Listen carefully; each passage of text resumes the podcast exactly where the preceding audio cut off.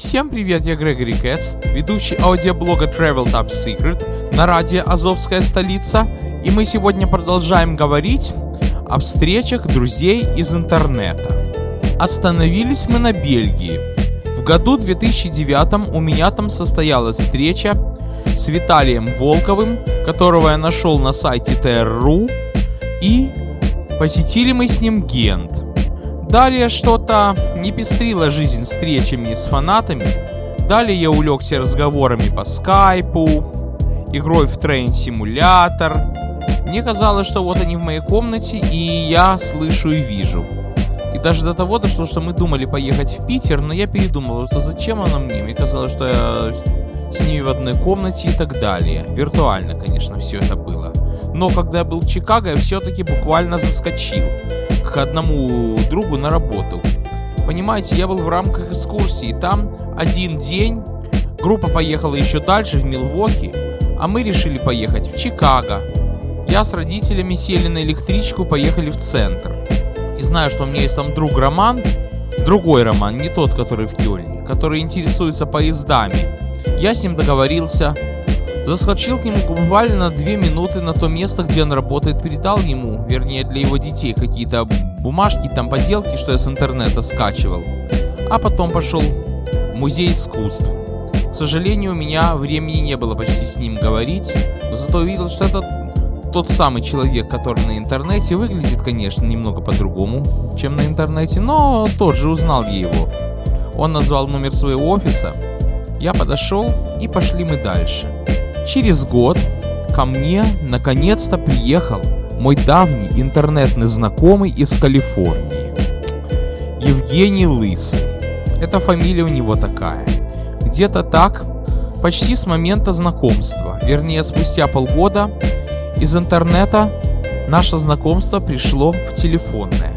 Мы с ним очень долго говорили, по много раз, про всякие интересные транспортные системы, про преимущества, про недостатки, о том, что у него в калифорнийских краях, о том, что в его родной Коломне, в Москве, где он учился, вообще очень интересный человек. По образованию он инженер, тепловозостроитель, но работал, например, многим. Например, водителем трамвая в Коломне, потом в какой-то виброакустической лаборатории, это там. А здесь он водитель автобуса, притом в разных ведомствах. Когда-то работал просто на Train Shuttle в Калифорнии, подвозил туда-сюда к трейну потом. Теперь он работает на Дамбартон Экспресс. Это такая автобусная компания, которая по Дамбартонскому мосту в Калифорнии, в районе залива. Я там не был, но я просто знаю из его рассказов. Говорили мы по телефону иногда часами. Очень интересные вещи. Просто ходячая энциклопедия, ходячий учебник по транспорту. И вот, наконец-то, он решил побывать в Нью-Йорке. В году 2012 по дороге обратно из Коломны Москвы в сентябре его путь пролегал через Нью-Йорк. Я подготовился к его визиту досконально. Я даже полез в интернет, чтобы выглядеть как гид, изучил историю тех мест, где мы будем ехать. Вернее, которые мы будем посещать. Ну вот, договорились мы о месте встречи. Это Newkirk Avenue. Приезжаю туда и совершенно не знал. Впервые вижу, что это такой вот Бруклине, такой вот мол, торгово-развлекательный центр небольшого размера, как раз над станцией. Оттуда можно станцию пофотографировать, посмотреть как и что. Станция, между прочим, она находится в ложбине. То есть, колея находится ниже уровня земли, но она не подземная, в канаве. Такой как раз над канавой это все сооружено. Но где же Евгений Лысый? Я-то знаю, как он выглядит. Как раз в противоположность своей фамилии. Но бывает такое. Не будем на этом заострять внимание. Главное, что я знаю, кого искать. Звоню ему. Оказалось, он поехал совсем другой конец, потому что только что приехал в Нью-Йорк, решил не экспериментировать с метро, поехал автобусом то место, которое называется Кони-Айленд, это конечная всех линий метро в Бруклине, недалеко от Брайтон-Бич.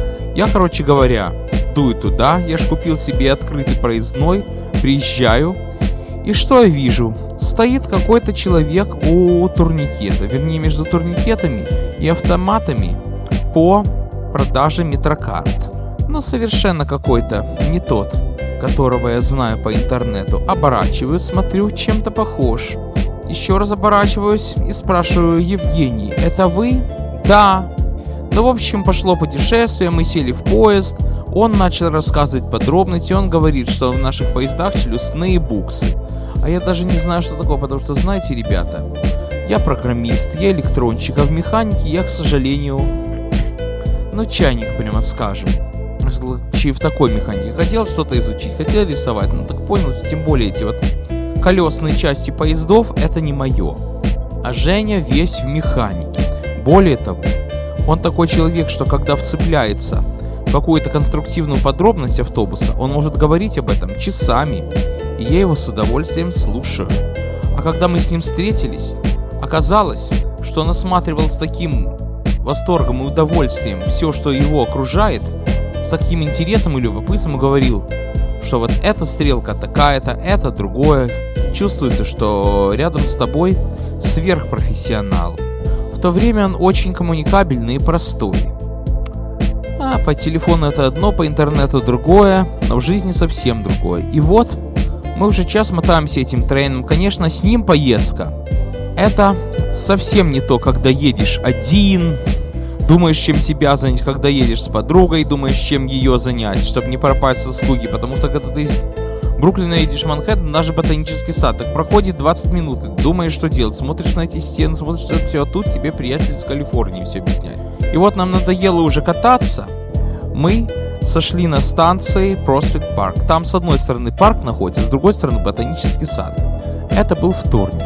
И мы решили воспользоваться халявой и пройти насквозь ботанический сад, где 4 месяца до того назад, вернее, 3 месяца гулял с подругой. Это было, конечно, романтично, но с Евгением это было нечто другое. Это было интересно.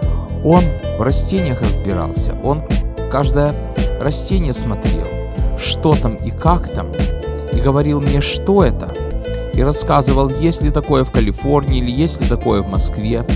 Короче говоря, обычно в этом ботаническом я провожу где-то так по часу, по часу-полтора с подругой, потому что нам просто не хочется уходить из этого чудесного места. Через этот вход, потому что вход тут такой, что уходишь из ботанического и сразу попадаешь в бруклинскую помойку. Ну не помойку, но в метро попадаешь. А тут наоборот, пожалуйста. А с Евгением мы стояли, он рассказывал мне про каждое растение, всматривался. Ну и два часа провели в ботаническом. Потом пошли в сторону центральной библиотеки Гранд Арми Плаза. Я думал, ну сейчас мы сядем на автобус и поедем домой. Но нет, он увидел светофор перед аркой. Мы подошли, пошли под арку. Я там почти никогда не гулял под аркой. А за аркой там такой парк. Мы там гуляли, смотрели на фонтан, смотрели на Флатбуш смотрели на Даунтаун Бруклин а также на место, которое печально известно мне. Вы помните историю с задымившимся проектом. Уж простите, из песни слова не вытянешь. Так это было примерно в тех краях. И вот мы гуляли-гуляли. И, кстати сказать, Евгений не стал меня мучить вопросами, что это за проект и так далее, что человек он деликатный. Потом мы сели на автобус B41, идущий в сторону Бруклина. И тут он начал все рассказывать конструкции автобуса. Вернее, этот автобус называется RTS, Rapid Transit Series. Это такие автобусы бочковидные. Когда я приехал в Нью-Йорк, все автобусы были бочки, абсолютно такие. Сейчас их начали заменять. Для Евгения это любимая модель. Потому что в Калифорнии их нету. Ему они во многом нравятся. Наконец там мы Вернее, он наслаждается, а я тут сижу. Он мне рассказывает, как и что, про все подробности, все детали. Пересели на 44-й, такой же РТС. Ой, голодные мы как звери. Он зашел в магазин Target, это такой большой э, магазин, где все есть, электроника, покупать накопитель для фотоаппарата. А я уже голодный как зверь домой звоню, и мама говорит, что приготовила курицу в беконе. Помню такое вкусное блюдо. Курица обжаривается вокруг буженины, то есть бекона. После этого мы сели на 44 и он начинает рассказывать, что у них в Калифорнии очень сильно работают кондиционеры в автобусах. Очень сильно. И есть один метод сделать так, чтобы они работали не посильнее. Не знаю, правильно, вы, конечно, это не пробуйте, но есть у кондиционера такая штука, как засасывающая решетка. То есть он засасывает горячий воздух. Охлаждает, вернее, как работает, там газ фреон, он так работает, он то нагревается, но когда он кипятится, он вытягивает все тепло на улицу. То есть это, грубо говоря, помешать кондиционеру работать. Но ему не нравится, он говорит, что пару раз в автобусах, которые он водит, он пробовал такие штуки, просто прикладывал газету к э, засасывающей решетке, она присасывается. А если, не дай бог, кусок газеты попадет в механизм кондиционера, кондиционер ничего, потому что там внутри фильтр. Я в этом повторяю ноль. Механики чайник. Лишь потребитель. А честно говоря, учитывая, что уже три года как офисный планктон, уже в электронике и в электрике начинаем многое забывать. В общем, приехали мы домой, говорим обо всем еще. Родители мои подвезли его домой. И это только начало.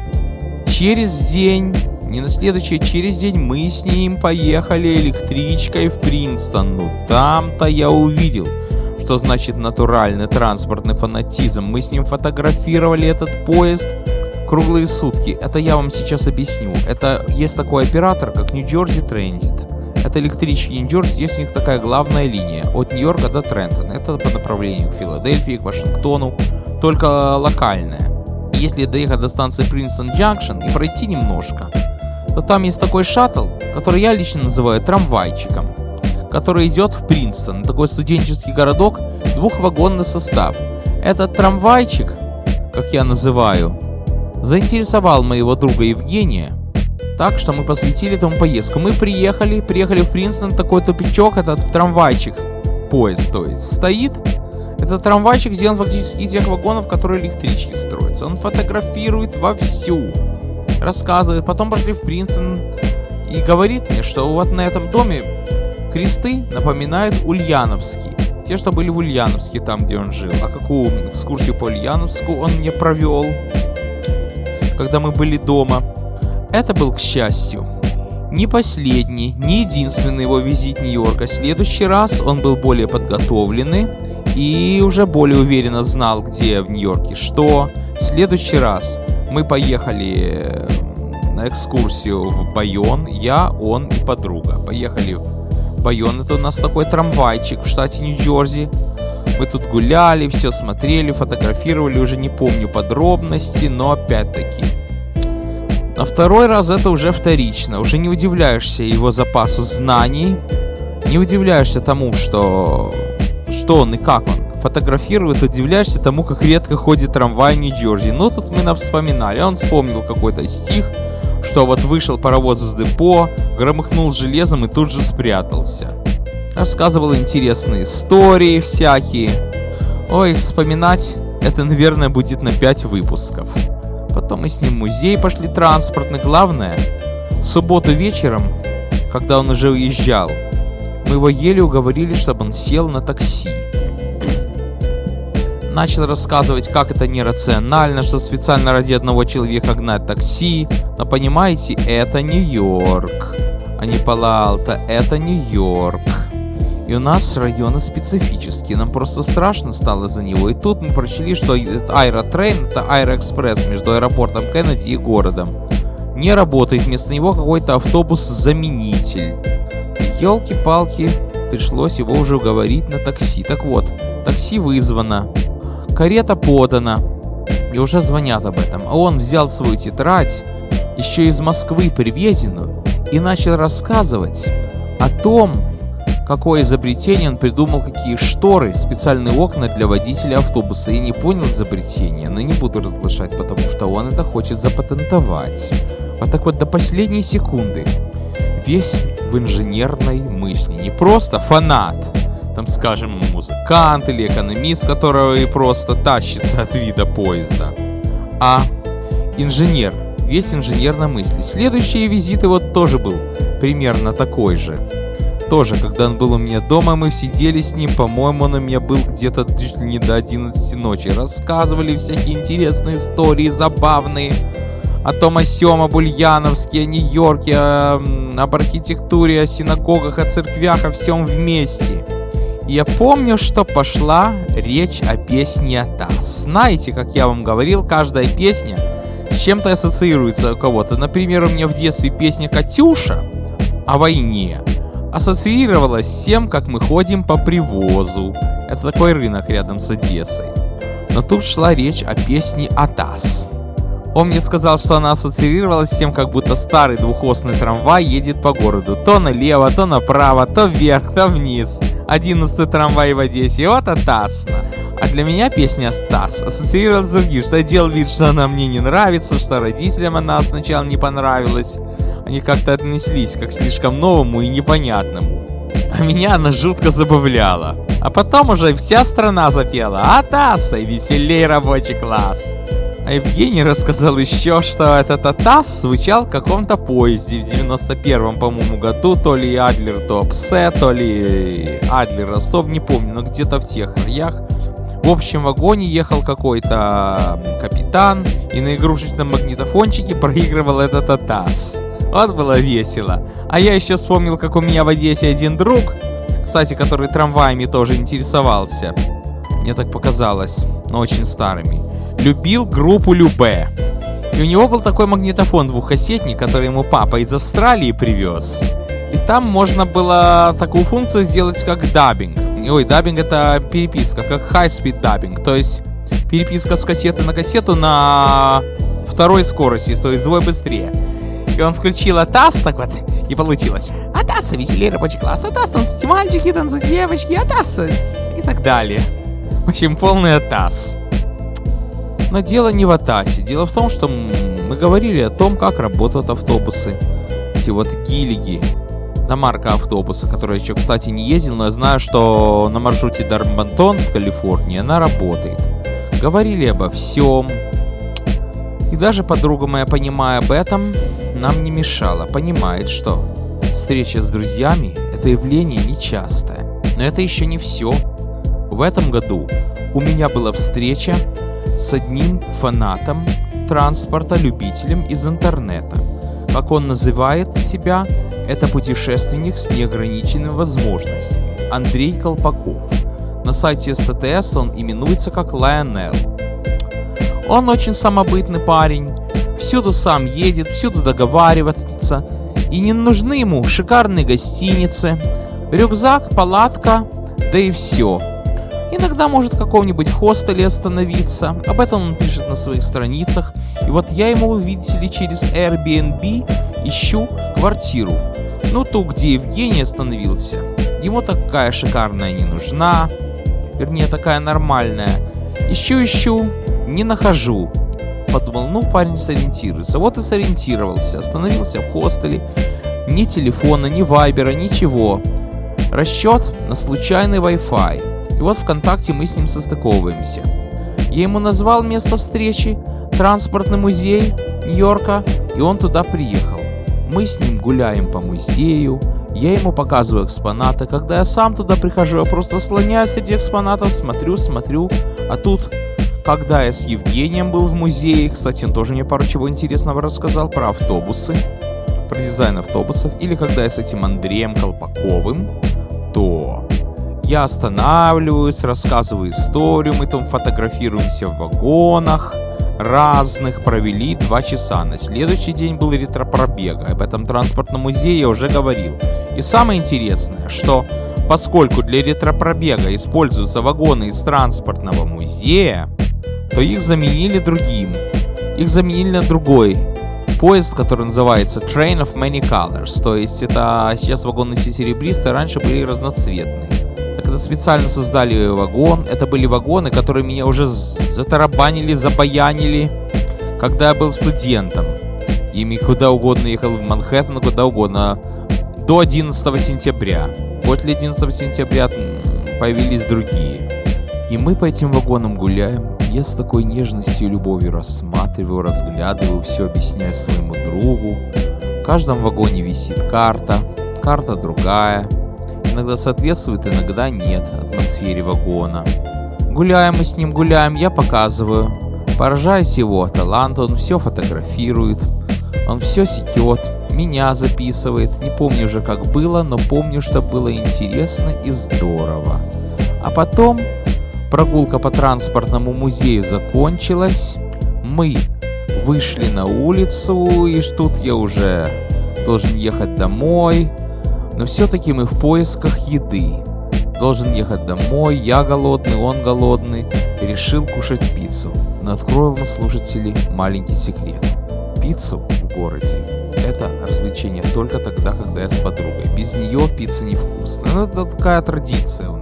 Но подумал, ну ради Андрея нарушу эту традицию.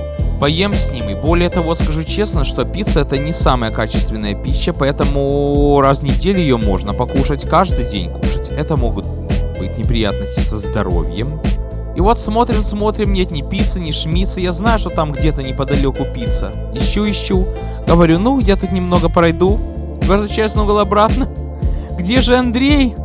А я же нахожусь в городе, тут люди, тут нельзя начать кричать «Андрей, давай сюда!» Нельзя, за это можно попасть, ну не в полицейский участок, но привлечь их внимание. Короче говоря, он исчез, я исчез. Лишь только после этого написал мне по смс куда ты исчез. Ну, в общем, потом мы с ним и сейчас продолжаем общение по интернету, как и что. Единственное, что потом он следующий день пошел на парад русалок. А я с подругой отправился на парад старинных метровагонов. Это было дежавю. Какое-то старотрамвайное, старотрейновское дежавю. А на следующий день после этого я просто отдыхал и о работе вспомнил. И о том, что надо новый компьютер заказать. Вот такие вот на сегодня у меня были встречи с коллегами по транспортному форуму. Надеюсь, они не последние. На сегодня все. С вами был Грегори Кэтс.